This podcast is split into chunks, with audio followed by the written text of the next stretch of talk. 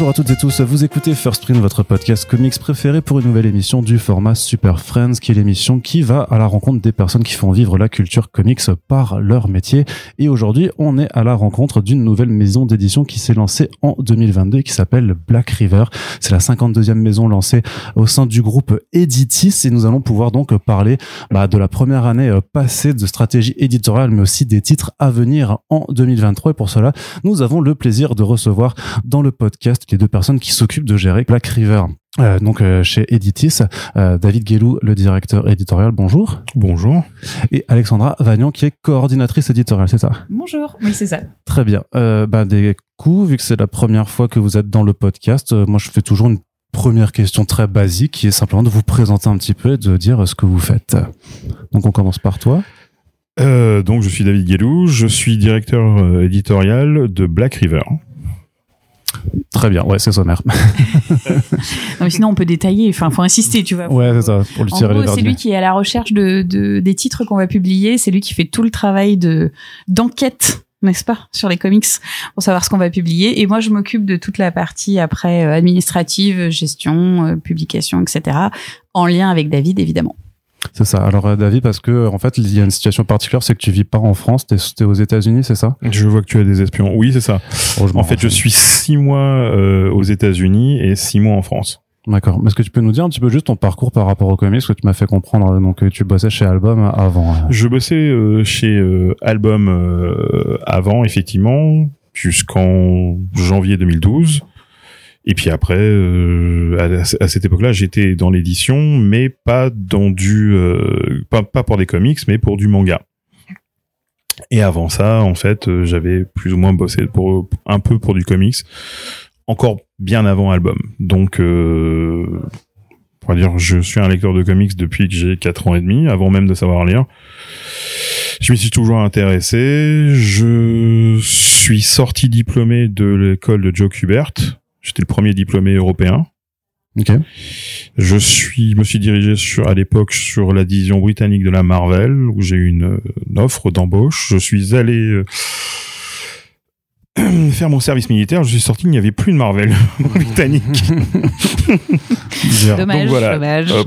Et à l'époque, le comic c'était Burke Cacassal vulgaire pour à peu près toutes les maisons d'édition, sauf euh, celles que celles qui ont publié déjà.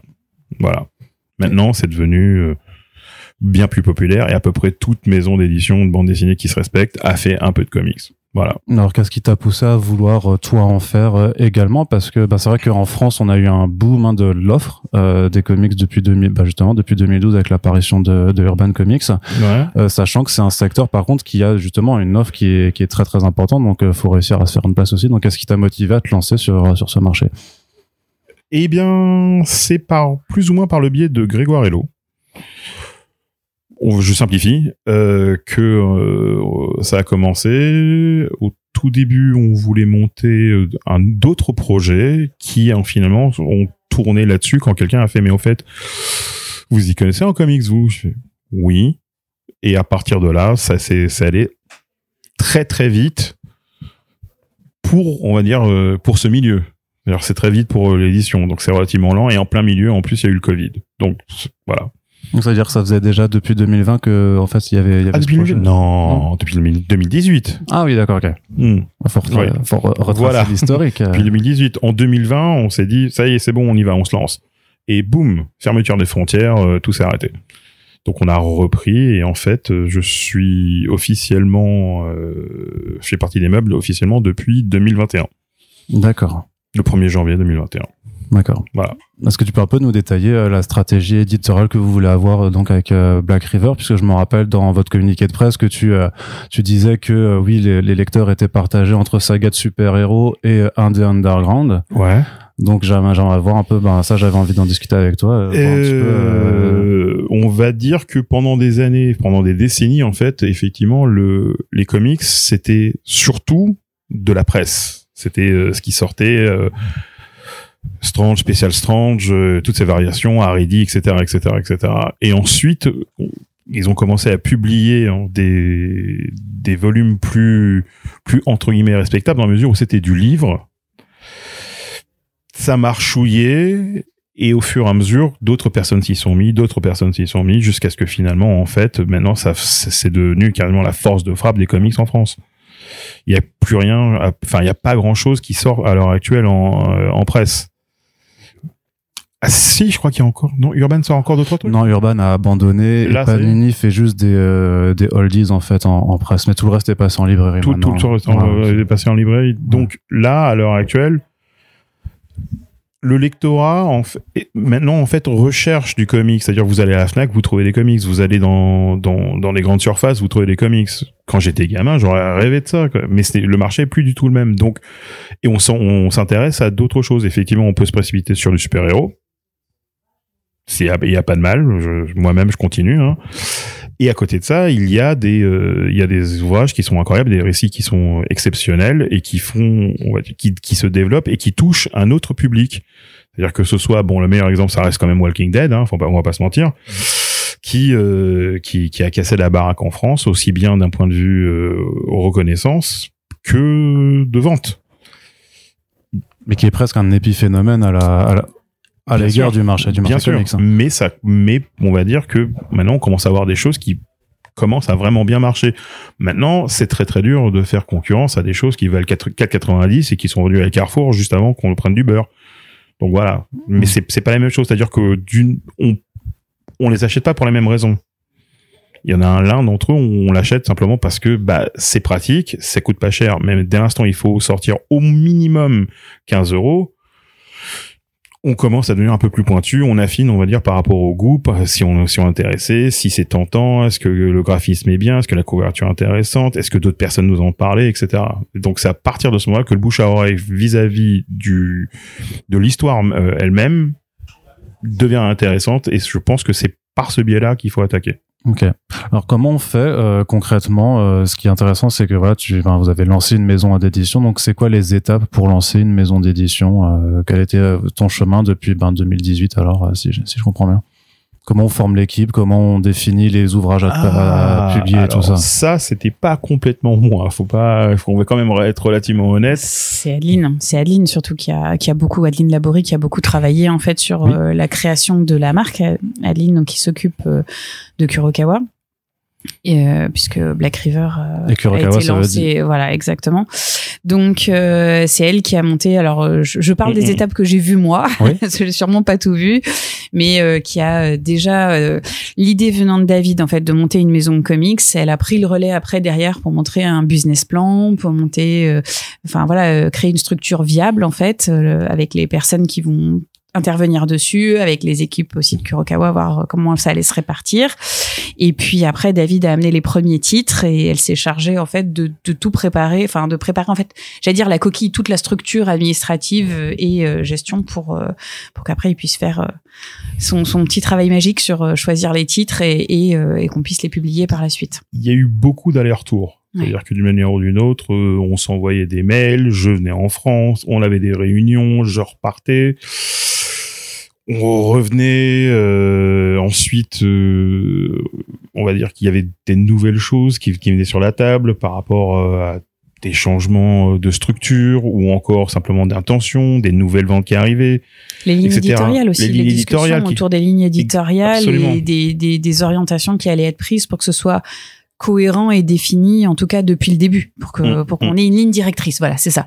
Comme l'idée n'était pas de, de produire euh, euh, un raz-de-marée de, de comics mais de choisir vraiment euh, ça permettait aussi à David après d'avoir une idée précise de là où il voulait aller et de faire son tri en fait dès le départ en fonction des lignes éditoriales. C'est quand même plus simple dans ce sens là quoi c'est peut-être schématisé, mais on va dire on s'est calqué plus ou moins sur Kurokawa dans la mesure où ce n'est pas forcément l'éditeur qui va inonder le marché de manga, mais qui essaie de choisir un certain nombre de titres pour sa ligne éditoriale, pour ses envies, pour la qualité de ses œuvres. On s'est dit qu'on allait plutôt choisir de manière plus ou moins précise euh, des œuvres qui, euh, qui pouvaient nous intéresser, que ce soit des licences, que ce soit des, des choses plus indépendantes, du comics plus comicsien, il n'y a pas d'autre mot, mais c'est pas grave, je l'ai inventé quand même, euh, et rester dans, dans, rester, on va dire, dans, dans cette ligne-là, vraiment. Et c'était ça, c'était ça le, le plus intéressant. Bah, ensuite, effectivement, la concrétisation a été, euh, il y a plus, il y a eu plusieurs départs, quoi. Bah, définir euh, quel format, euh, quel, euh, enfin, je veux dire la, la, la maquette en elle-même, euh, la l'identité graphique, euh, enfin, je veux dire tous- toutes ces petites choses qui font qu'après ça devient des automatismes, on n'a plus à y toucher, mais euh, dans l'absolu, au moins au départ, euh, Des il y a besoin que ce soit cadré. Des partenariats, au tout début. Pour le moment, on devait avoir un partenaire, euh, un éditeur étranger qui était un partenaire, qui finalement s'est retiré de, de l'affaire. Pas parce que ça l'intéressait pas, parce qu'ils avaient leurs propres problèmes suite au Covid et en termes de logistique. Mhm. Finalement, on, nous- on a dit bon, c'est pas grave, on va le faire nous, tout seul. Donc euh, voilà. Enfin, mo- émotionnellement, moi, c'était les montagnes russes. Enfin voilà. mais ça a pris du coup beaucoup de temps. ça a pris beaucoup de temps. Non, ça, mais c'est, une équipe euh, qui de combien de personnes? Parce qu'il n'y a pas que vous deux, j'imagine. Alors, s'il faut un peu des maquettistes. Euh, des, alors, on a, on a des ressources communes avec euh, avec Kurokawa. Ça, c'est, un avantage peut-être d'être au sein aussi d'un même groupe. C'est euh. un gigantesque avantage. Mm. Qui, qui, parce que en fait, euh, En fait, on peut du coup s'appuyer sur des services qui sont déjà établis et qui ont Voilà. l'habitude de tout ça. C'est c'est ça qui compte énormément. Et après, à partir de là, on a aussi beaucoup de prestataires extérieurs. En fait, Euh, les maquettes, Mm, c'est mm, des mm. gens, euh, c'est des indépendants en fait avec qui on travaille. Euh, Les traducteurs, pareil. Donc en équipe pure, il y a, euh, je parle sur l'édito, il y a David et moi. Oui, Voilà. Et puis après, on partage nos ressources avec le reste de Kurokawa sur la mise en marché, la commercialisation, la presse. C'est notre super Ouais. lore qui, qui, qui gère la presse le pour, euh, pour nous marketing, euh, le marketing, etc., etc. Oui. On peut pas vraiment compter dans le sens où c'est des gens qui sont aussi partagés, Mm. mais euh, on est quand même une bonne dizaine, je pense au final, euh, à intervenir de près ou de Oui. loin sur la marque En en, tout, elle-même, oui, oui. en tout, ouais. D'accord. Alors, dans votre line-up de lancement, on distinguait, à mon sens, trois axes principaux. Euh, D'une part, des licences tirées de jeux vidéo Ubisoft. Mhm. D'autre part, de la reprise d'en fait de la, de la licence Magic the Gathering euh, avec la dernière série en date chez Boom Studios. absolument. Et donc des titres indés euh, comme le Neil Gaiman, donc enfin une étude en émeraude, et euh, le euh, Walk Through Hell euh, qui a été pris chez, chez Aftershock. ouais. Moi, j'avais une première question du coup, c'était pourquoi euh, d'abord une- un- cet axe sur les jeux vidéo, parce que ça fait du sens euh, dans mon esprit parce qu'en fait le jeu vidéo attire un nombre euh, de, de personnes euh, incroyables. Mhm. Mais euh, je pense que tu as pu voir le, le marché ces dernières années que euh, les com- si Injustice a été euh, l'un des rares comics tirés de jeux vidéo qui a vraiment euh, explosé euh, en France, fait, ouais. mais les autres comme The Witcher et tout ça, ça reste des choses plus confidentielles. J'ai l'impression. Alors peut-être que je me, je me trompe, mais je me dis pourquoi Ça- se lancer là-dessus? Bah alors la, la réponse est une réponse euh, complètement geekesque. J'aime bien Assassin's Creed. Et euh, je trouve en fait que les récits tirés euh, de ce monde-là sont intéressants pour la plupart et on va dire il y a eu beaucoup beaucoup beaucoup de choses qui ont été faites parce qu'il y a du manga, il y a du franco-belge. Je trouvais en fait que jusqu'ici les euh, les comics d'Assassin's Creed étaient euh, pour, euh, enfin la chose la plus intéressante qui, était faite en termes de bande dessinée. Ça c'est mes goûts personnels. Point. Euh, à partir de ce moment-là, ça correspondait plus ou moins, on va dire, à la relance d'Assassin's Creed qui, allait, qui sortait aux États-Unis chez Dark Horse. Et sur ce, ben, on a contacté Ubisoft et Ubisoft nous a dit Eh, mais on a plein de choses qui sortent. Si vous voulez, vous pouvez récupérer une partie du catalogue non exploité, mais aussi les nouveautés. Et dans les nouveautés, il n'y avait pas que de l'Assassin's Creed, il y a d'autres licences de chez Ubisoft qui étaient intéressantes. Donc, euh, on est là. Mais on se réserve le droit de refuser, bien entendu, euh, si ça nous intéresse pas du tout. On a, on a, euh, on a refusé, je crois, Immortal Phoenix Rising. C'était trop jeunesse pour nous, donc on, Ouais. ben, on l'a pas pris. D'accord. Mais le, le reste, euh, Assassin's Creed, Myth oublié, par exemple, oui. C'est ce qu'on disait tout à l'heure sur le fait de trier les comics en fonction de la ligne éditoriale qui a été établie Mm. depuis le départ. C'est surtout ça. On n'est pas, on n'a pas trop vocation, même si on se l'interdit pas, mais on n'a pas vocation à faire vraiment de la jeunesse en comics euh, Ouais. pour l'instant. En tout cas, si le beau projet se présente, euh, pourquoi pas, mais c'est c'est pas le point de départ, on va dire. Oui, et puis et puis le contenu de l'histoire, ça, je ne sais pas. ouais. Si Ezio Editore euh, d'Assassin's Creed remplit sa, fiche d'impôt, on s'en fout. Mm. C'est pas, ça n'a aucun intérêt. C'est simplement est-ce que le projet est intéressant ou pas? Voilà. Mais c'est quand même, tu seras d'accord avec moi que ça part quand même à un lectorat d'abord qui est d'abord qui est d'abord joueur parce que si t'as jamais fait Assassin's Creed Valhalla ou les Far Cry, tu tu comprendras pas trop ce qui se passe euh, dans ces BD. Pour ceux qui sont sortis, c'est plus ou moins vrai. Par contre, il y a un, il y a une, il y a deux bouquins qui vont, qui vont sortir qui qu'on peut aborder parfaitement sans avoir jamais joué euh, à Assassin's Creed. sans avoir jamais jamais, jamais touché à un paddle. Et c'est euh, c'est de la bande dessinée qui, qui qui est très bonne. Et je dis bande dessinée, je précise même pas comics. En tant que bande dessinée générale, point, c'est quelque chose qui est très très fort. Ok. Assassin's Creed Brahman, je pense à ça notamment. C'est c'est une c'est vraiment une bonne BD par Carl Keschel qui euh, à la base est un bon auteur. Tout de même, il y a euh, sujet numéro 4 de chez euh, toujours de chez euh, Assassin's Creed qui était le premier comics d'Assassin's Creed commercialisé à l'époque publié par Wildstorm. Eh ben, on va le sortir parce que on estime que c'est quelque chose de bien euh, avec euh, un assassin qui a des, euh, on va dire, des souvenirs de la révolution bolchevique en, en même temps avec, avec son ancêtre. On alterne entre les deux. Ça rajoute à la mythologie, mais en même temps, c'est un comics du feu de Dieu. Il y a des gens à l'époque qui n'avaient jamais joué à Assassin's Creed, qui ont lu ce, ce- ce truc-là, qui ont aimé. Certains d'entre eux, par la suite, sont passés à la manette. Ça arrive aussi dans l'autre sens, hein, je ne Mhm. dis pas, mais c'est un comics qui suffit à lui-même. Ce n'est pas, euh, c'est pas de de la basse licence vilement commerciale. Voilà.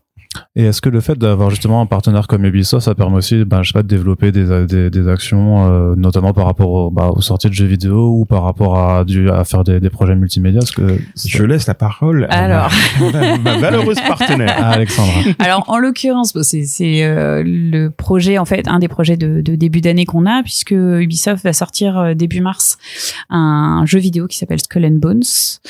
Euh, et du coup, nous, on va publier le comics qu'on on voudrait sortir exactement en même temps, en fait, au moment du lancement.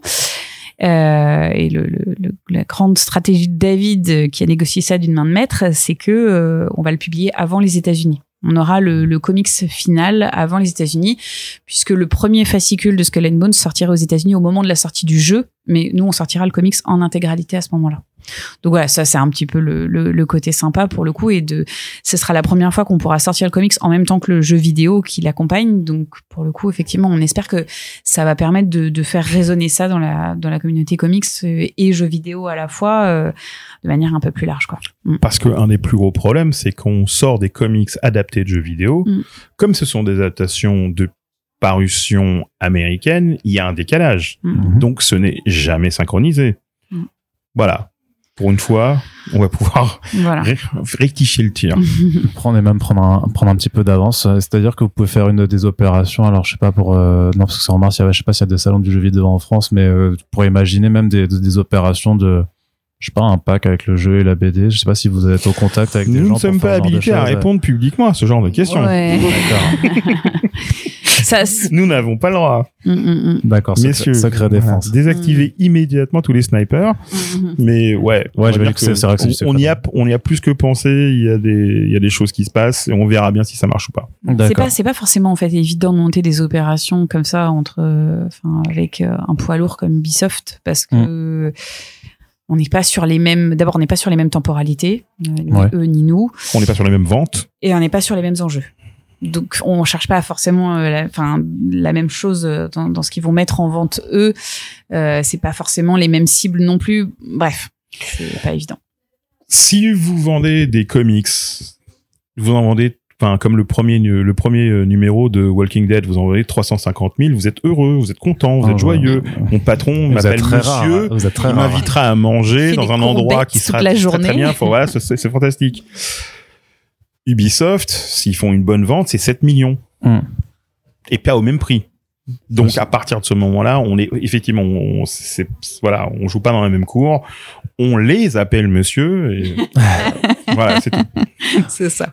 C'est-à-dire que vous-même, quand même, vous, vous, vous avez des objectifs aussi. Vous vous fixez Ah oui, un, un- oui, un oui. certain, un Oui, certain seuil. Est-ce que c'est en comparaison, par exemple, bah, justement, au fait qu'il y a, euh, dire, je sais pas, 3 millions de joueurs d'Assassin's Creed, alors vous dites, bon, on peut en convertir 1% euh, sur, en, en lecteur. C'est, Alors, À ce stade-là, on peut même pas. euh, D'ailleurs, ce serait bien, mais quand on regarde effectivement les, les, les différentes ventes qui ont été faites de bandes dessinées adaptées de jeux vidéo, si on se base que sur les ventes, on peut pas, on peut même pas prétendre à 1%.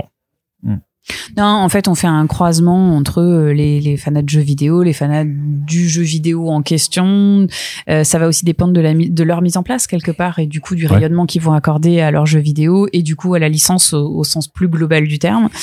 Euh, et puis euh, de ce que nous on fera et des points de vente sur lesquels euh, on pourra les, les placer quoi. Et les fans de pirates, on sait Et les jamais. fans de pirates, on sait ouais, pas. c'est ça. Pour racler le fond, on sait pas.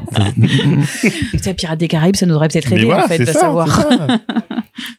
C'est- oui. Ouais, non, c'est une question un peu un peu naïve, mais est-ce que c'est des, des BD sur en termes de mise en place qui peuvent aussi, être mises en vente justement, bah alors plus dans des grandes surfaces, pas très loin d'un rayon vidéo, Nous même sommes dans pas des- à répondre à ce genre de Faut questions une fois de plus. Aïe. que- Voilà. Faut que j'arrête de Non mais non non mais en fait en fait on vraiment on ce, ce, ce genre de questions on se les posé. Mm.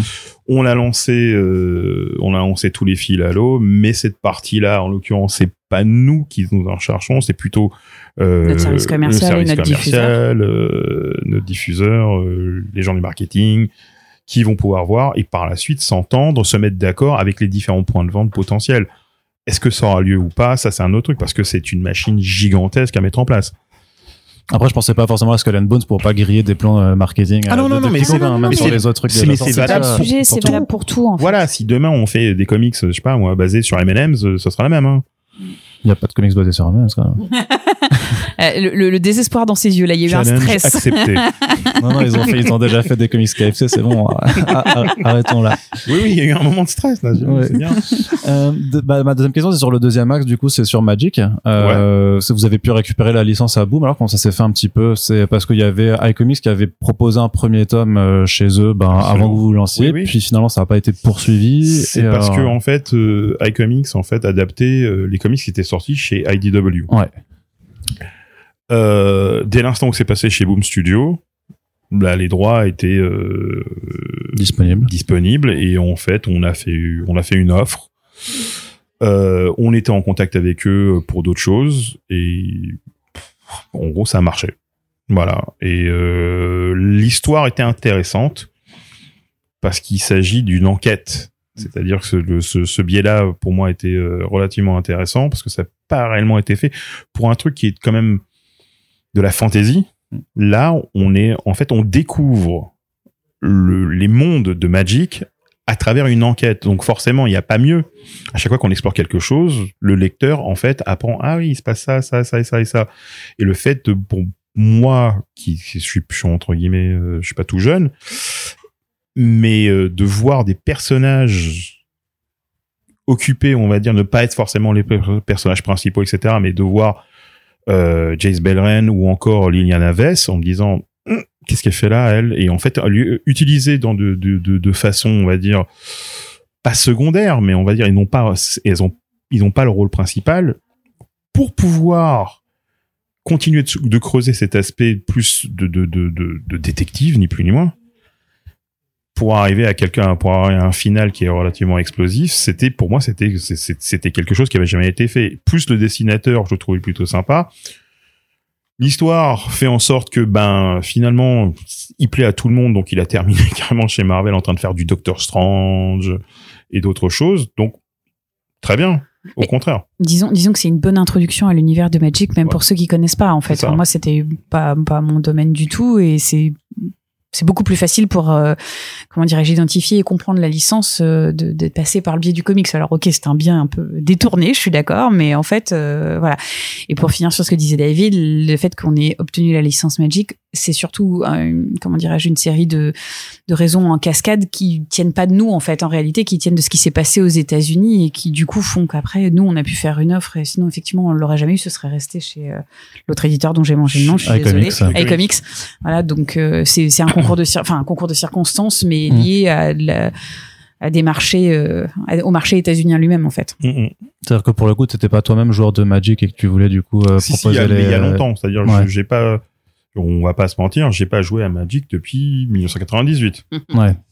Mais à l'époque ouais je jouais Mais attends, mais t'as quel âge T'es pas, t'es si vieux que ça quand même. c'est à ce moment-là que normalement on entend le générique de Highlander mais euh, ouais on va dire je suis plus vieux qu'on le oui D'accord, t'as raison, parce que tu, tu, tu les fais pas, mais euh, ce que je veux dire, c'est que même parce que c'est une licence qui est, euh, en fait, on soupçonne pas forcément le lore, c'est-à-dire que quand ils jouent, notamment quand t'es ado et que tu, tu y viens, tu soupçonnes pas que en fait, il y a le lore derrière, que t'as des romans qui étaient publiés et tout ça, il y a un- et même le concept des Planeswalkers qui est pas forcément simple à comprendre en, en Mm, tant mm. que joueur et après en tant que Mm, découvreur de cet univers, donc c'est. euh, C'est ça. C'est le, le truc avec justement le truc, le- la chose intéressante avec Magic, c'est que le lore est gigantesque. mm, mm, mm. c'est euh, c'est sans fin. Il y a une il y a une il y a une série télé qui arrive sur Netflix. Il y a C'est vrai qu'il y a ça aussi. il y a un film qui est en préparation. Il y a euh, oui, oui, si si officiellement, je vous jure. Ouais, je me rappelle pas de ça. Et euh, c'est on va dire que c'est du cross média, c'est du vrai cross média de nouveau. On n'est pas en train d'adapter une par une une une énième partie en disant tiens hop on va mettre ça. Non, c'est un univers qui s'est étendu suffisamment pour qu'il puisse être adapté un peu partout. En fait, c'est ça qui est vraiment intéressant. Et du coup, chacun peut y prendre un peu ce qu'il veut. Euh, Enfin, il- enfin, le- le- l'utiliser, le présenter un peu comme il veut. Je parle de la série notamment, qui sera assez différente de ce qu'on a pu faire nous en comics et qui est assez différente de l'univers lui-même.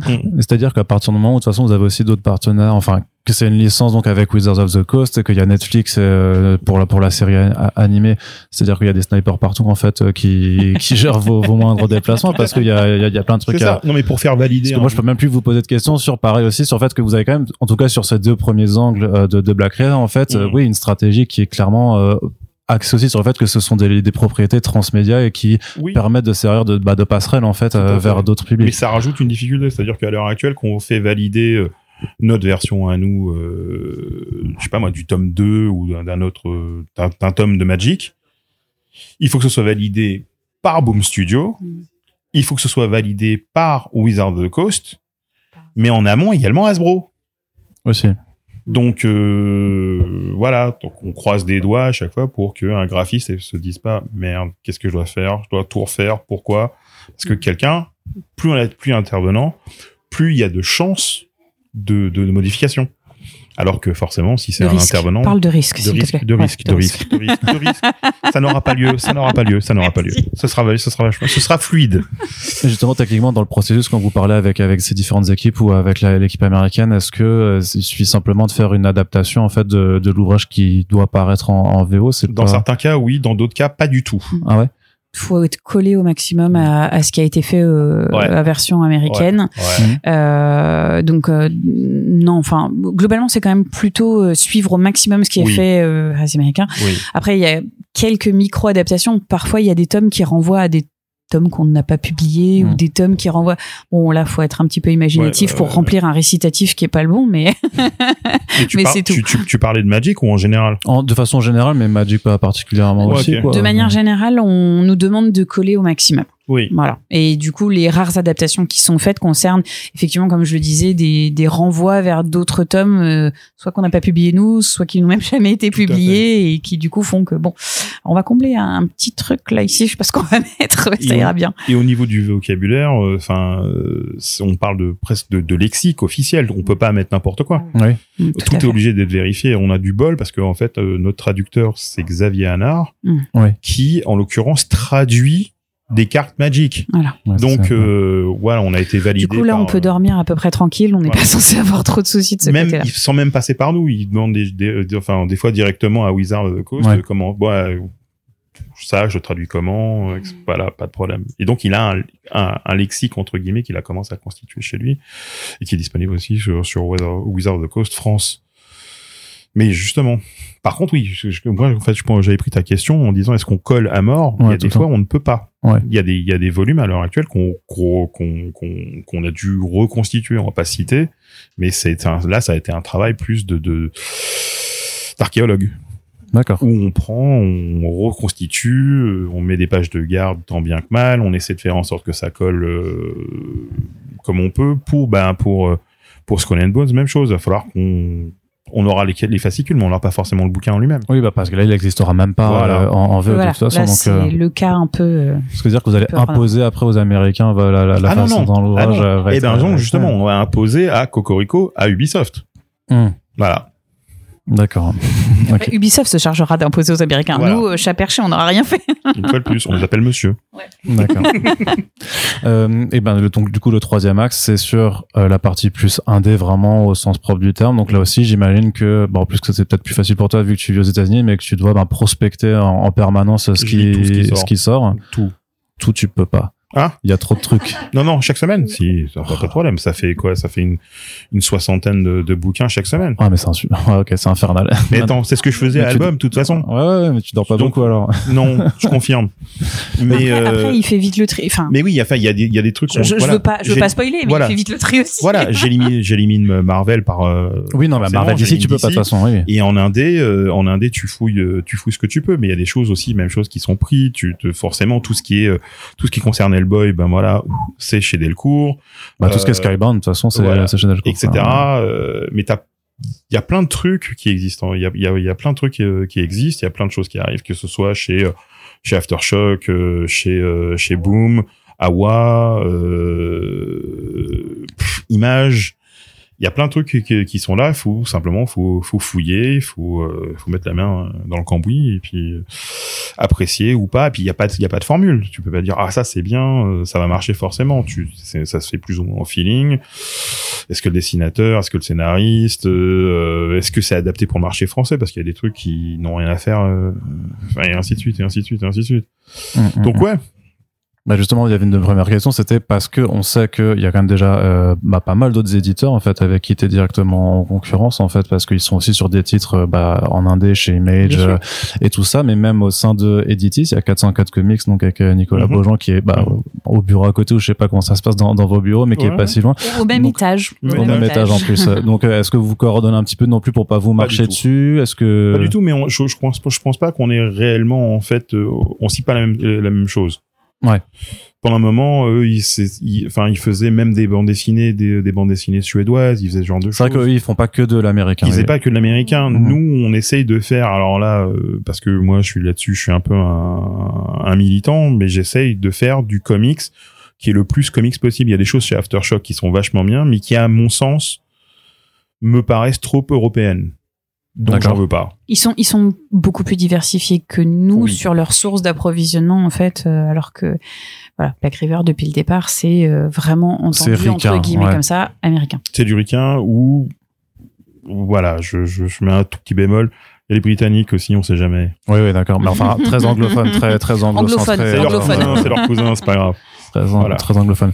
Et après, l'au- et l'autre question aussi par rapport à ça, c'est justement, c'est parce que euh, par rapport aux autres éditeurs, si, enfin, on a, on a, on sait en plus euh, que dans la dernière décennie, il y a eu notamment beaucoup euh, d'enchères qui ont été menées euh, pour les achats de droits, que c'était entre Glénat, Delcourt et Urban notamment, et que, bah, du coup, ça a tiré aussi les prix de, des, des achats des, des comics vers le haut. Est-ce que c'est pas dur en 2022 d'arriver aussi dans un, dans un marché où il y a déjà eu euh, bah, beaucoup de, de, de, de brouille en fait autour de, et qu'il y en, il y en a encore, il y a encore des Ouais, éditeurs qui, qui, dire. ouais. Je peux pas citer un exemple précis parce que ce serait malvenu, mais on va dire que on a commencé par des enchères qui étaient démesurées à ce que qui que ce soit a pu connaître d'emblée, et on les a pas eu. Ce- Il y a, y a des, des titres sur lesquels il y a des enchères qui sont délirantes. Ça, c'est vrai. Mm. Maintenant, je- sur le reste, enfin, je j'ai pas la sensation qu'on soit. c'était euh, plutôt, plutôt calme. Plutôt bien enfin on n'a pas eu euh, on a eu le cas une fois enfin moi en tout cas j'ai eu le cas une fois depuis Oui. que j'ai repris toi peut-être une deuxième fois aussi Mm. mais euh, c'est tout enfin ça se compte pour l'instant sur les doigts d'une main donc euh, là-dessus honnêtement on va pas se plaindre Ouais. Puis des fois, c'est pas c'est pas forcément pour le retour, c'est-à-dire qu'il y a des il y a des titres qu'on veut. Oui. Point. Voilà. Est-ce que le retour financier sera ou sera pas? Ça, c'est par la suite, on va dire les hautes sphères qui euh, qui ça c'est des prises pas. de décision globales Prise de décision globale. Ouais, mais après, ça reste ton objectif de, qui est le retour sur l'investissement que tu fais. Oui, mais quand il y a un titre que tu veux vraiment pour une question d'image, euh, tu peux parfois faire une exception là-dessus si ça vient servir ta ligne éditoriale et te permettre, si tu veux, d'avoir une visibilité autre, peut-être de toucher euh, des publics autres. Je sais pas, il y a des titres, j'ai pas d'exemple en tête, mais tu peux avoir des titres où tu sais que ça va faire parler dans des médias qui peut-être parlent pas de comics de manière Mhm. générale. Ouais. Et donc là, tu es prêt à mettre plus, même si c'est pas rentable, parce que tu te dis que ça peut aussi apporter de la notoriété à ta marque Absolument. et sortir juste de la case comics. En tout cas. D'accord. Alors peut-être parce que j'allais peut-être un petit peu trop vite pour celles et ceux qui nous écoutent, mais est-ce que vous pouvez un peu détailler justement le processus d'acquisition pour du comics indé? On a déjà fait des podcasts Bah. un peu sur cette thématique sur First Print, mais euh, c'est bien aussi d'avoir les, les points de vue différents Dans l'ensemble, c'est assez simple. On voit quel- qu'on- quelque chose est repéré. Je ne sais pas, les aventures de concombre ou pardon cucumber, parce que c'est quand même on, on est on est On a dit qu'on était international. américain, ouais, ouais. Donc cucumber, donc ah c'est vachement bien Cu- cucumber. Je te propose Alexandra qui me dira ah non franchement avec cucumber euh, Non, non, Caca. définitivement non. ou bien ah cucumber c'est génial, c'est dessiné par la, telle personne etc. Allons-y. On le présente euh, devant une sorte de une sorte de comité, on va De dire. comité de décision, enfin. voilà. voilà. Et on leur vend en disant voilà, ils nous demander pourquoi Cucumber, est-ce que les auteurs de Cucumber valent quelque chose? Y a-t-il des choses qui ont vendu le passé comme Cucumber En fait, on présente à la fois le comics et ce qui va autour du comics, Euh, la notoriété des auteurs, euh, euh, le nombre de titres, euh, enfin Eux tout, tout, tout, tout ce qui va autour de ça. S'il y a une série qui est prévue, s'il y a un film qui est prévu, enfin si on le sait évidemment, bien mais entendu. tout, tout ce qui va autour de ça, euh, l'offre qu'on a décidé de faire et pourquoi est-ce qu'on a décidé de la faire. Et après, selon si euh, c'est validé ou pas, euh, après moi je reprends contact avec les éditeurs euh, euh, américains et je vois avec eux en fait si euh, notre offre leur convient ou pas. Tout dépend de si on est nombreux dessus ou pas. Voilà. Par la suite, euh, et puis ils peuvent toujours dire écoutez, vous avez fait une super bonne offre, mais entre temps, tout le monde a décidé de tout faire grimper à des. euh, Ou alors ils vont nous dire vous êtes sûr que vous voulez pas la retravailler? Ouais, ouais, c'est ça. Donc là, là tu la retravailles très Tu vite. si t'es vraiment motivé, tu la retravailles. Est-ce que vous voulez la sortir, vous voulez faire un omnibus, vous voulez sortir volume par volume, etc., etc., etc. Et à partir de là, euh, bah, des fois on a la réponse plus ou moins rapidement, des fois on a la réponse au bout de Mm. cinq mois. Et il y en a dont on attend toujours la réponse depuis deux ans et demi. voilà. Deux ans. Ok, donc c'est pas, ouais, c'est pas simple tous les jours. euh, Non, c'est pas simple tous les jours. Et puis, enfin, pour tout, tout éditeur va avoir sa propre popote et qu'on on a Et affaire ses propres contrats sur ses propres con- contrats. Il y a des, il y a certains ayants droit sont plus difficiles que d'autres. Euh, Et ils vont le- pas forcément bloquer non plus. Excuse-moi, je te coupe, mais ils vont Ouais. pas forcément bloquer non plus sur les mêmes choses. Non, Il y en a qui vont euh, refuser catégoriquement, par exemple, la vente des droits numériques avec, alors qu'on a tendance à faire un package grosso modo. Euh, Il y en a qui vont euh, absolument vouloir euh, que ce soit sorti euh, dans un certain timing ou Ouais. que ce soit sorti d'une certaine manière à un certain prix. Enfin, il y a euh, parfois des spécificités qui sont Voilà, alors qu'il y a des titres, par exemple, dont on sur lesquels on s'est renseigné, qui sont intéressants, qui ont été achetés en 2016 et qui sont toujours pas sortis. Oui, oui, parce que parfois les gens mettent juste des options et euh, le Voilà, sort sort les C'est pour ça. que c'est pour ça que certains éditeurs me disent bah écoutez c'est très très bien mais par contre vous voulez le sortir. Oui, c'est-à-dire que maintenant, parfois Oui. dans les contrats, il arrive qu'effectivement, on ait Une obligation euh, une de publier. obligation. Voilà. Alors après, euh, dans un laps de temps, euh, enfin, ça peut être, je, je crois que j'ai vu passer jusqu'à deux, deux ans après signature du contrat. Donc, Ouais. enfin, je veux dire, on est quand même euh, dans les temps, il n'y a pas de souci. Mais euh, on sent que ça s'est durci parce que Mm, pour mm, le coup, c'était pas quelque chose qu'on avait dans tous les contrats jusqu'à maintenant. Et là, c'est quasi systématique en fait. Tout à fait. Et je pense que la rétention de licence ou la rétention de titre, euh, ça, doit un peu les énerver. Donc, euh, du Bah coup, ouais, enfin, dès l'instant il y a des voilà. éditeurs qui, achètent à tir d'arigot et qui ne sortent pas les bouquins, ouais. Bah les ayants droit sont vraiment énervés. Ah ouais Ça- ça fait Et bloc- pourtant, ils ont, ils ont, ils ont, ils ont, ils se sont fait de la thune, techniquement. C'est Alors- ça, mais c'est c'est- alors ils sont pas intéressés que par ça ces gens-là. Ah bon? À un moment ou à un autre. Ah oui, Je oui, rigole. mine de rien, ils ont envie de voir leurs bouquins. C'est des ricains, ils aiment que ça, l'argent. non Eh, alors déjà, c'est pas tous des ricains. déjà, c'est pas tous des ricains. Et à côté de ça, il y, il y a- il y en a qui voudraient vraiment que ça puisse sortir dans Bah oui, pays. sûr. ouais. Il y en a, il y en a qui voudraient juste développer leur licence en fait. Enfin, sortir un Un comic c'est une chose, mais peut-être développer l'univers qu'il y a autour pour en faire autre chose. Et pour ça, il faut qu'ils s'appuient aussi sur les ventes qui sont faites dans les différents pays. Si le titre est acheté, qu'il n'est pas vendu. Après, je reviens juste sur ce que tu disais sur les, les droits. Euh, en l'occurrence, euh, oui, il y a un avaloir qui est versé avant, mais si tu dépasses après cet avaloir, tu leur reverses encore de l'argent au titre des, des- au titre. Super, super, au titre des titres, magnifique. Parce que tu en auras vendu plus que ce que tu avais prévu sur ton avaloir initial. Donc c'est quand même un manque à gagner pour eux si le titre fonctionne. Ça, Ouais. tu. Ouais, Donc, oui et non. Enfin, voilà, je pense qu'il y a pas mal de choses qui rentrent en ligne de compte. Effectivement, je suis pas sûre qu'il y ait que l'argent qui les intéresse. Si le titre en question fonctionne très bien et dans plusieurs pays du monde, euh, est-ce qu'ils vont pas se dire après on pourrait en faire un film? Enfin, est-ce que les droits pourraient Mhm. pas être vendus? Donc le blocage, je pense que c'est. Enfin, après, c'est mon avis, mais à mon avis, c'est bon pour personne. Ah non, mais vraiment, il y en a qui font vraiment la gueule même D'accord, ouais. et qui veulent plus traiter avec euh, les éditeurs en question. Qui feront, qui font de la rétention, Parce que quoi. en disant, euh, voilà, moi j'aurais bien voulu voir. Puis il y a une question d'ego, une question de feeling. J'aurais bien voulu voir mon mon, mon bouquin. Je suis publié en Europe. Voilà, je suis publié en Europe. J'aurais bien voulu le voir dans telle langue parce que j'ai habité dans le pays en question, ça m'aurait fait plaisir, etc., etc., etc. Je... Oui, c'est compliqué. D'accord. Alors comment tu as choisi euh, les deux premiers euh, titres en indé que tu allais publier? Donc euh, en l'occurrence donc une étude en émeraude de Neil Gaiman puis euh, Walk Through Hell de Garcenis.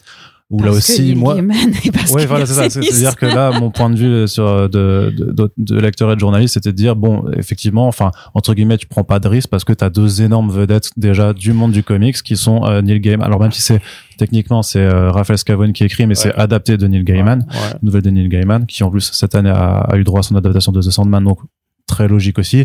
Et Garcenis quelque part aussi que son nom est de plus en plus connu grâce à The Boys euh, derrière. Donc je me dis, tu mises sur des valeurs sûres d'abord. Non, Non, c'est pas ça. non. Explique-moi alors. En fait, ce qui s'est passé vraiment, c'est que une étude en émeraude, euh, moi, je l'avais acheté aux États-Unis, et euh, en fait, j'aime bien Lovecraft. Mm. J'aime le lore de, de cet univers à mort, et euh, je suis un grand fan de Sherlock Holmes. Donc forcément, on dit, écoutez, il y a du Sherlock Holmes euh, plongé dans le mythe des grands anciens. euh, et le tout dessiné par le mec de American Vampire, je suis content. Le fait que ce soit Gaiman, c'est bien, parce que l'histoire est super, mais c'est limite le glaçage, je dis même pas la cerise, le glaçage sur le gâteau, quoi. C'est tout ce que c'est. Et quand, chemin faisant, je me, j'ai réalisé que les droits sont pas pris, mais c'est pas possible. Je me suis précipité, on s'est renseigné pour savoir qui, par qui on devait passer. Je l'ai proposé. On m'a dit que c'était une bonne idée, mais que ce serait, enfin, une petite, peut-être une petite vente comparativement aux deux autres qui étaient plus des machines de guerre. Et en fait, bah, je suis très très content puisque ça en, ça en aurait impression. Ouais. Donc là, c'est vraiment bien, mais c'est vraiment là, c'est c'est une question de feeling. C'était vraiment, c'était mon coup de cœur. En ce qui concerne euh, Walk Through Hell, je l'avais lu.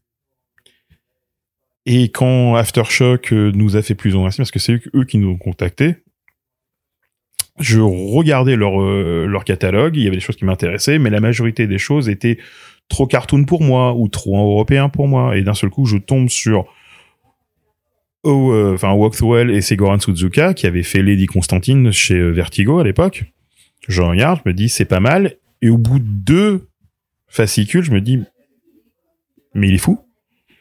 Et puis c'est pas du Gartenis, ça part pas en couille, c'est- bizarre, c'est pas irrévérencieux. Qu'est-ce qui se passe?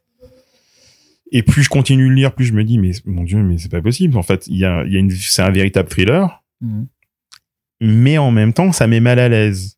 Donc ma, ma question était plus, bon, est-ce qu'on va avoir des problèmes avec Famille de France ou pas? C'était plus ça, quoi, à ce stade-là, parce que Non. t'as pas lu le deuxième volume, c'est pas possible. Ouais, c'est pas, pas encore, je viens de Voilà. recevoir, donc, euh, Quand tu lis le deuxième volume, tu reviendras, tu m'appelleras en pleurant en disant David, c'est pas bien ce que t'as fait. Non, mais euh, non, plus sérieusement, oui, c'est. Après, j'ai lu Crost de Ennis, donc euh, voilà. je pense que je suis préparé. Euh, Ouais, ouais, à beaucoup de ouais, c'est à peu près du même niveau, mais pas pour les mêmes raisons. Mais ouais, mais et puis et puis en plus, le discours qui est tenu est un discours d'actualité par rapport à des événements euh, qui ont lieu et ainsi de suite. J'étais non non, j'étais vraiment, euh, c'était vraiment aussi c'était vraiment un coup de cœur. Mais je savais pas comment euh, comment le, le, le lectorat allait réagir. Là, pour l'instant, on attend on attend vraiment de voir. Jusqu'ici, on a des bons retours. En tout cas, euh, d'un point de vue d'appréciation. Faut voir si les ventes vont, vont suivre. Mm. Mais euh, c'est pas à mettre en toutes les mains. On va être au salon de la jeunesse. Ça ne sera pas sur notre stand. Non. C'est hors de question. Bah non. C'est enfin, si le, le- le- la personne qui le fait, en fait, il faut pas, faut pas qu'il ait d'enfants. Ouais. Surtout pas. C'est c'est moi qui ai fait les commandes, alors euh, c'est bien. C'est une bonne chose. Ouais, c'est bien. Voilà. si ça Mais peut même, te rassurer, je ne l'ai pas pris. Voilà. Enfin, je ne crois pas. Bah, sauf si vous voulez traumatiser des gamins, a priori, mais bon, c'est Voilà. peut-être pas le but de votre ligne éditoriale Bah, non plus. euh, C'est On va pas le attendre but un du peu quand salon. même. Ouais. c'est- pas le but. Mais justement, vous, avez choisi de le faire en deux tomes, euh, alors que.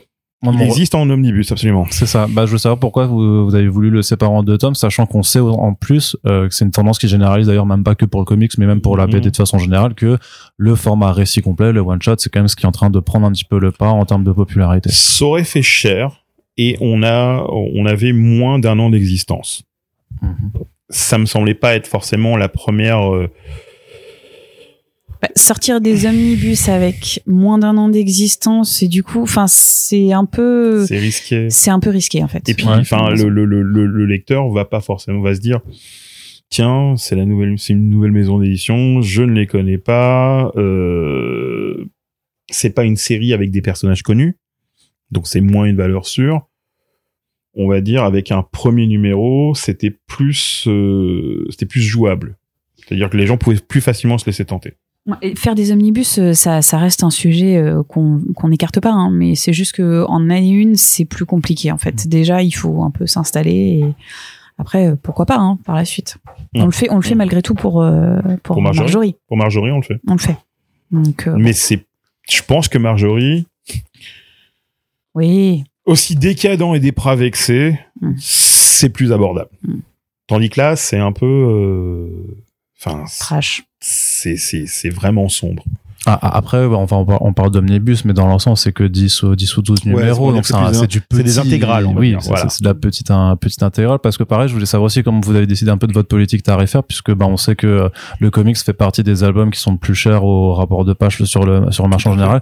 Donc est-ce que vous avez les moyens d'essayer de tirer un petit peu euh, vers le bas ou pas? Parce que je crois que notamment le Wax c'est quand même du 18,90. Alors, c'est dans la gamme de prix euh, habituelle de, de, de tous les éditeurs. Ça reste un peu plus cher, par exemple, que les albums de base de Delcourt, un peu moins que ceux de Panini. Comment vous, vous gérez ça? Est-ce que, euh, vous- même en tant que gros Donne groupe, notre avis plutôt qu'autre chose. On gère ça au milieu d'une crise du papier. Aussi, Très ouais. franchement, je je veux pas euh, venir pleurer dans les chaumières comme la plupart euh, des éditeurs, mais on est tous dans le même dans le même euh, sac pour l'instant. c'est vrai qu'il y a ça aussi. ouais. Et je dois reconnaître qu'on en souffre tous. Enfin, Mm, mm. donc pour l'instant, on subit plutôt cette crise qu'autre chose, et du coup, on essaye de s'adapter, donc on fait au mieux. Je- Enfin, on est en train de monter euh, une politique effectivement de prix qui est pas encore euh, tout à fait établie. On n'a pas eu assez de titres vraiment pour pouvoir la poser. Euh, le but, c'est d'arriver à quelque chose de, de, de cohérent en fonction de la pagination et tout ça. Mais là, pour l'instant, on est plus en réaction à, à ce qu'on ce qu'on a comme crise actuellement que qu'autre chose, malheureusement. c'est J'espère que ça va rentrer dans la c'est clair qu'on aura des, des, des, des- des paramètres dans lesquels on va il va falloir qu'on rentre par rapport à, une, si- à des situations qui, qui nous sont qui sont hors de nos mains. quoi. Ouais, ça que vous contrôlez Vraiment. pas. C'était pas toi la guerre en Ukraine, du coup, tu. Non, Ah. pas encore. Il Pas est responsable encore, de beaucoup de choses, mais la guerre en Ukraine, non, pas encore. ça, pas, pas encore, pas encore. Non, non, mais vraiment. Dans l'idéal, ce serait fantastique d'avoir des d'avoir des albums à 12 euros, mais dans le futur proche, je pense qu'il faut oublier. Non, mais d'ailleurs, c'est vrai que par, par rapport, par, pardon, pardon, par, par rapport à votre lancement, où tu avais le choix aussi euh, bah, de partir en cartonné ou en soupe, sachant que c'est aussi un format qui a maintenant un peu disparu, mais qui parfois revient à la mode ou qui, qui essaie de se faire entendre en disant, ouais, le soupe, c'est bien aussi, Tu mais lui ça. parles pas de souple, il va faire une crise d'urticaire. de Tout de suite, ça, il va faire Toi, une crise d'urticaire. C'est pas ça. C'est-à-dire Surtout que toi, euh, chez Album, t'en as vendu du soupe. j'en ai vendu euh, du soupe. Ah, en fait. Oui. Tu me l'avais pas dit Ah, ça. Attendez, attendez. Si, attends, attends, attends, attends, on non, non, non, non, non. Alors c'est assez simple. Ce qui s'est passé, en fait, c'est que pendant des années, c'était que du souple. Donc le problème, c'est que par la suite, ça a complètement dérapé et c'est devenu vraiment que du cartonné. Hmm, Les souples- Justifie-toi, vas-y. Les souples étant essentiellement cantonnés à des opérations commerciales ou ce genre de choses, ou encore effectivement du Walking Dead. Mais le Walking Dead a commencé en souple, donc on n'avait pas changé parce que le français est psychorigide sur de ce côté-là. Maintenant, euh, Panini tente des choses. Il y a des trucs qui sortent en simultané, souple et dur. Euh, c'est enfin je, je le taquine parce que c'est une vraie conversation qu'on a enfin un vrai débat qu'on a pu avoir à de nombreuses reprises. Et euh, du coup euh, voilà c'est c'est c'est un peu pour ça que je que, que je, je l'embête là-dessus c'est que on en parle régulièrement. C'est une question qui se pose notamment pour euh, des titres avec peut-être des paginations plus faibles pour réussir à garder des prix euh, plus cohérents. Enfin voilà c'est ce sont des questions qu'on se pose. Pour l'instant on a fait le choix de rester sur du dur mais euh, voilà C'est pareil pour le, le nombre de titres que vous publiez à l'année. Vous, là, donc, euh, vous en êtes à, à une moins d'une dizaine ou une dizaine pour Alors, une première année. C'est quelque chose que vous voulez amplifier ou vous voulez rester à un niveau plutôt. Alors, euh, on va l'augmenter un petit peu. Excuse-moi, Dave, mais ça c'est plutôt, c'est plutôt moi qui fais, d'accord? Non, l'année dernière, euh, on avait commencé en mars les publications. Euh, ouais, oui, juin euh, même. Et euh, du coup, on n'a pas énormément de titres. On en avait fait neuf. Là, cette année, on est parti sur une quinzaine. Mhm. Euh, je sais pas si on ira vraiment très très loin. L'idée, c'est quand même de rester sur une production assez maîtrisée parce que parce que autant qu'on puisse les travailler comme on veut. Euh, mais je, enfin, on en fera peut-être un petit peu plus, mais je pense pas qu'on ira euh, beaucoup plus loin, quoi. Parce qu'en termes de format aussi, vous êtes dans un format très très standard euh, sur euh, sur le comics par rapport à ce que les, les autres maisons d'édition peuvent faire. C'est quelque chose sur lequel vous voulez varier un petit peu, parce qu'on voit aussi d'autres éditeurs faire pas mal d'expérimentation. hein. C'est une, c'est une volonté à la base. Hmm. La plupart des comics euh, qu'on a pu sortir, en fait, sont sortis en fascicule, en tout cas à ce format-là. Euh, on fait pas encore, on n'a pas suffisamment de bouteilles, je pense, pour pouvoir dire regardez, on va faire une édition spéciale pour démarquer de notre production habituelle. Notre production Non, mais vu que tu te lances, ça te permet de dire, regardez, c'est comme ça qu'on qu'on diffère des autres. Non, pas plus. Non, franchement, là, sur ce coup-là, moi, je, je, je pense, on va dire, à- aux fans de comics qui ont, aiment bien avoir un truc sur leur étagère. Au Plus ou moins collectionneur lisse. tout court. Au Aux collectionneur tout court. c'est vrai. Mmh, mmh, Et euh, exactement, te pas se dire, eh ouais, on va le sortir en format italien. Non.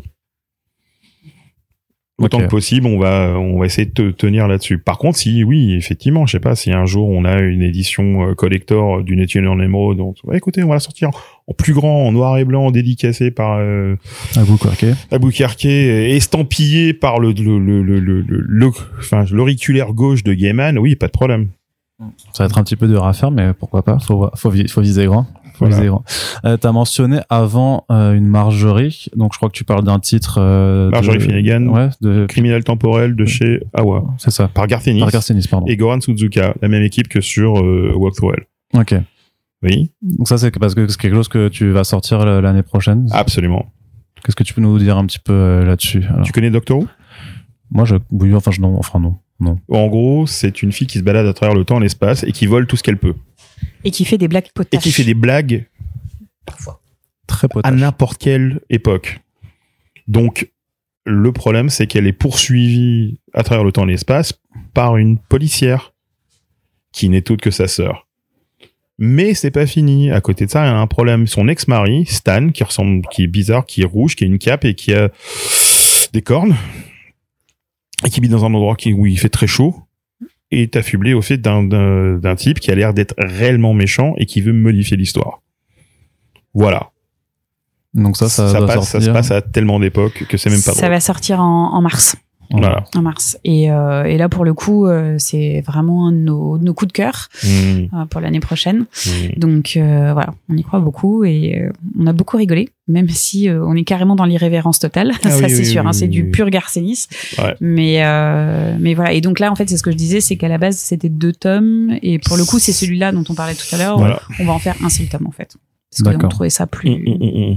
Plus pertinent. Plus Là pertinent justement, en euh, l'occurrence. en débattant avec les équipes, euh, voilà. si quelqu'un feuillette, il sait immédiatement dans quoi il se retrouve. Mm. S'il n'y a pas de oh, mon Dieu, c'est glauque, qu'est-ce qu'on regarde, etc. Au bout, de- normalement, au bout de 10 pages, on se dit est-ce qu'on a envie de l'acheter ou pas? La décision est prise très rapidement. D'accord. Vous avez des intentions d'aller un peu sur des salons, d'accompagner, de pouvoir euh, bah, accompagner vos titres euh, avec de l'événementiel sur euh, sur l'année prochaine, ou est-ce que c'est pas encore au programme pour pour l'instant? Alors euh, si si, on a oui, prévu oui. de faire euh, des salons. On en fait euh, là là en fin d'année, on va faire Montreuil du coup. Ouais. Euh, donc euh, effectivement. Sans walking, sans walk Sans well, bien entendu. Hein, je précise de nouveau. Voilà, avec une, une sélection choisie, n'est-ce pas? Après, t'as un des Assassin's Creed qui est assez violent quand même aussi, donc. euh, C'est pas grave, c'est Assassin's Creed, ils jouent Ouais. déjà quand ils sont jeunes, on s'en C'est ce que j'allais Bah, dire. bah, on se dédouane complètement en disant c'est la faute des jeux vidéo. Euh, Walk Through Hell, c'est c'est c'est plus le côté, euh, enfin cynisme absolu, enfin je, je le côté malaisant, très sombre alors. quoi. Hmm. Enfin voilà. Mais euh, voilà, on, on a fait Japan Expo cette année Oui, euh, avec un stand dans leur partie euh, Amazing, qui était la partie comics. Euh, voilà, qu'on refera euh, probablement Japan Expo l'année prochaine avec euh, avec Black River sous une forme différente cette fois. Euh, mais pour l'instant, c'est pas encore euh, tout à fait prêt. Et euh, il faut, faut que t'arrêtes parce que En fait, en fait, David fait des petits des mimiques et des gestes Ah ouais, euh, heureusement qu'il est pas pour filmé. déconcentrer Alexandre. Euh, non, euh, et puis si on peut faire quelques conventions, tout ça, pour l'instant, on n'a pas encore assez de, de, de titres au fait pour venir euh, Mhm. soutenir tout ça. Il faut quand même avoir un minimum de titres pour pouvoir prendre un espace et, et le valoriser. Euh, pour l'instant, on, on le fait avec Kurokawa. C'est plus simple. Ouais. C'est- en ça que je disais qu'on peut s'appuyer sur les équipes de Kurokawa. C'est qu'on profite aussi de leur expérience. Et, euh, et on a aussi fait euh, une fois avec euh, avec 404 Comics, voilà, de- d'avoir un stand commun. Bah, et commun, ouais, de le fait d'être dans le même groupe, quoi. Mm. Ah ouais. Bah, surtout qu'en plus, si vous axez un peu, si vous continuez euh, votre sur une, axé sur des auteurs que vous publiez plusieurs fois, comme euh, bah, Garcenis et Grand Sujoka, ça permet, je sais pas, je dis ça comme ça, de les inviter, peut-être. Hein. Mais on, On en rêve tous, bien. hein. On aimerait bien. en rêve tous. Ouais, ouais. Dès l'instant où, on va dire, les voyages deviennent plus faciles euh, et qui sont moins euh, accaparés, oui, Mm. les offres vont commencer à arriver. Ouais, si on peut, on le fera. Ça, c'est des projets qu'on a. Mais C'est vrai que c'est encore un peu compliqué les voyages. Enfin, honnêtement, euh, Très bien. Est-ce que vous pouvez m'en dire encore un peu plus juste sur les prochains titres que vous euh, voulez publier en 2023 alors, on va publier en janvier euh, le Assassin's Creed Brahman dont il parlait tout à l'heure. On va publier un Magic euh, hors série, donc euh, Magic the Gathering, mais ce sera Magic the Hidden Planeswalker, donc euh, la Ouais. Planeswalker oubliée, on l'a traduit. Voilà. En mars, on va publier donc le Marjorie Finnegan. Voilà, celui-là, on a vraiment hâte, en plus Ouais. du reste, j'avoue. Skull and Bones. Le Skull and Bones, du coup, aussi, euh, qui sera un petit challenge éditorial euh, à lui tout seul. En avril, on publiera euh, Enola Holmes. En fait, il y a Ah, ok. un comics qui est publié qui fait la jonction entre le premier et le deuxième film. Voilà, Et le comic, c'est fait par les gens qui ont fait le film. voilà. Mhm. Et euh, du coup, c'est les personnages du film vraiment qui sont dessinés. C'est Millie Bobby Brown, c'est Henry Cavill. euh, Elena voilà. Bonham Carter. Donc c'est très sympa. Et euh, en avril, on publiera aussi Seven Swords, qui est donc un. bah, je t'en prie, tu, tu adores le Hop. présenter, fais-toi plaisir. Vas-y. Voilà. Euh, qui est un croisement entre euh, D'Artagnan rec- recrute les fines lames de l'époque. un si tu as croisement. remarqué, D'Artagnan ressemble étrangement à Keanu Reeves. Ça, c'est son grand kiff, Non. c'est de le montrer à tout le monde. Mais c'est quand même ouf. Donc voilà. Et donc, on a un croisement entre, euh, c'est quoi, les sept mercenaires et, euh, la, ligue, la, ligue, des la Ligue des gentlemen gentlemen extraordinaires. Et donc, il recrute Don Juan, Cyrano de Bergerac, euh, le capitaine Blood, etc., etc., Pour etc. affronter l'ignoblissime cardinal de Richelieu qu'on adore détester. Voilà. En gros. Qui est devenu sataniste. Ouais, forcément, sinon c'est pas drôle. C'est c'est le truc Normal. du cardinal qui fait ça, en fait. je logique. pense. Mm. Ah, vraiment en mode euh, uchronie en fait. par Exact. à- Mm. Voilà. Mm. Avec un côté vraiment, vraiment très décalé. Euh, donc ça, c'est sur mars-avril. Et ensuite, on publiera Ragnarok en mai. Walter Simonson. Voilà. En gros, les Ragnarok, le crépuscule des dieux a eu lieu. Les dieux sont morts, mais les autres êtres euh, Survivent. sur- ont survécu et ils vont raviver euh, un Thor qui est mort. Donc en gros, Thor zombie, je résume, hein. Thor zombie énervé qui a promis de veiller sur la fille d'une de ses victimes. Voilà. Là, ça se, dé- ça, ça se démarque un petit peu du reste des, des titres que vous proposez. Alors du coup, euh, Qu'est-ce que, qu'est-ce que tu racontes Genre, voyons, la mythologie nordique, des zombies, c'est pile poil dans nos cornes. ouais, mais sur l'auteur, sur Simonson du coup. Ah, sur Ah, Simonson. Ah, auteurs. mais c'est Simonson, mais faut Mm. pas oublier, genre quand il C'est que décide. j'ai l'impression que tu parles à une- un autre type de lectorat encore. euh, Ah oui, oui, plus- oui. Bah, alors, Simonson, en fait, ça fait appel à des lectorats de, Plus vieux. de mon époque, on va dire. Voilà. Restons polis. Restons polis. Euh, mais, euh, en fait, il sort un bouquin, en fait, tous les quatre ans. Donc là, euh, ben, on sortira les quatre, les trois, pardon. Et, Pas, pas sur 2023. On en sort deux en 2023. et Ouais, le voilà. troisième le troisième en 2024. Il est en train de me recharger Mais le programme. justement, là, je le le- vois venir à le 10 f- km. Voilà, le f- pas du tout, pas du tout. Si, si, si. On en parlera plus tard. Donc, Ça marche. et, euh, J'ai entendu. mais euh, en fait, il s'agit bah, de la mythologie nordique Mm. qui a été rendue populaire par les films et ceci et cela. Et on peut pas, on peut pas, on peut pas se planter avec un zombie, c'est pas possible. Donc à partir de ce moment-là, voilà. Par contre, c'est une prise de tête, c'est-à-dire que voilà, il reste un dieu, puis Et pas de très bonne puis humeur. il est mort. Donc euh, c'est c'est l'exploration justement des, euh, des neuf mondes euh, et de savoir exactement comment ça va se passer, quel est quel, quel est son a- quel est son avenir, le, le- la quête dont il est affublé, euh, etc., etc. Donc je, je pense que en fait le vieux public peut être gagné parce que ben, c'est Simonson, mais un jeune public peut être touché aussi Sur le concept, Sur le concept. Mm.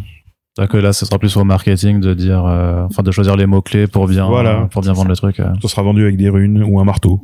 par exemple, pour tourner les Un pages. marteau zombie. Essaye de trouver quelque chose d'un peu dégradé. Voilà. Et est-ce que, alors, c'est vrai que pour l'instant, ça n'existe plus, mais c'est, en- en- enfin, sauf si vous avez d'autres titres encore annoncés ou après, c'est les snipers de, de Après, c'est les snipers. euh, C'est c'est les snipers. Donc, euh, on va attendre un petit peu. Mais, Ouais. euh, ça, ce Déjà. sera déjà le, les six premiers mois déjà de, de ce qu'on publiera. Ça fait déjà une bonne, une bonne demi-année. Vous savoir si euh, éventuellement le FCBD euh, France euh, revenait, c'est quelque chose qui vous aurait intéressé d'y participer, même si on sait que c'est très compliqué de, Alors, c'est de réussir à le faire revenir. extrêmement intéressant comme question. Parce que ça fait plus d'un an, en fait, que le FCBD Bah, a disparu, hein, oui, mais techniquement, il nous mais- contacte pour Oui. savoir si on peut reprendre la suite des opérations. Il cherche surtout un distributeur, Il cherche un distributeur. Et pour l'instant, je n'ai pas continué, en fait, dessus, moi, personnellement, mais il y avait des complications sur comment procéder sur- en termes de logistique, euh, savoir qui euh, qui va continuer dans les dans les éditeurs, parce que si on est les seuls à le faire, ça n'a aucun intérêt. conceptuellement, on est pour. Ouais, parce que ça te permet de te faire dé- découvrir quand même. Enfin, enfin, Oui, ça- après, je même- sais que ça coûte, ça vous coûte d'imprimer des fascicules, mais c'est quand même quelque chose qui Non, permet de se faire découvrir. À côté de ça, soyons bien clairs, l'aventure en elle-même est noble. Hmm. Parce que, euh, voilà, du, quel que soit, quel que soit, on va dire, le, le, le- le- l'éditeur, tout le monde, à l'heure actuelle, a envie de participer à ça parce que, ben, euh, enfin, c'est normal. Enfin, ça, ça fait partie, ça fait partie du jeu. Donc oui, on est, euh, on serait vraiment intéressé. Maintenant, faut régler les détails de logistique. Et là, par contre, une fois de plus, c'est complètement hors de mes compétences. Donc le bébé a été refilé à quelqu'un d'autre et je pourrais dire si ça ne marche pas, c'est pas ma faute. Voilà. C'est Astuce. mesquin des fois. Astuce, euh, Extrêmement, extrêmement. Astuce très habile, très bien. Bah écoutez, ça fait une heure qu'on est ensemble, David, Alexandra. Euh, Je suis vraiment très content euh, d'avoir pu avoir de votre temps. Donc merci de votre temps pour avoir pu un peu, ben voilà, présenter Black River et les parutions donc venues et à venir que nous on continuera de toute façon de suivre avec First Print. Donc merci à vous. Bah, merci à toi. Merci à toi. Et je vous rappelle que si vous appréciez les podcasts que l'on fait sur First Print, vous pouvez tout simplement le faire savoir. Donc n'hésitez pas à réagir dans les commentaires de notre émission, à partager sur les réseaux sociaux pour faire découvrir le podcast, mais aussi les personnes qui viennent y présenter leur travail. On vous rappelle qu'on a une page Tipeee ouverte H24 sur laquelle vous pouvez nous apporter pérennité pour les années à venir. Merci de nous avoir écoutés et à bientôt pour le prochain podcast. Au revoir.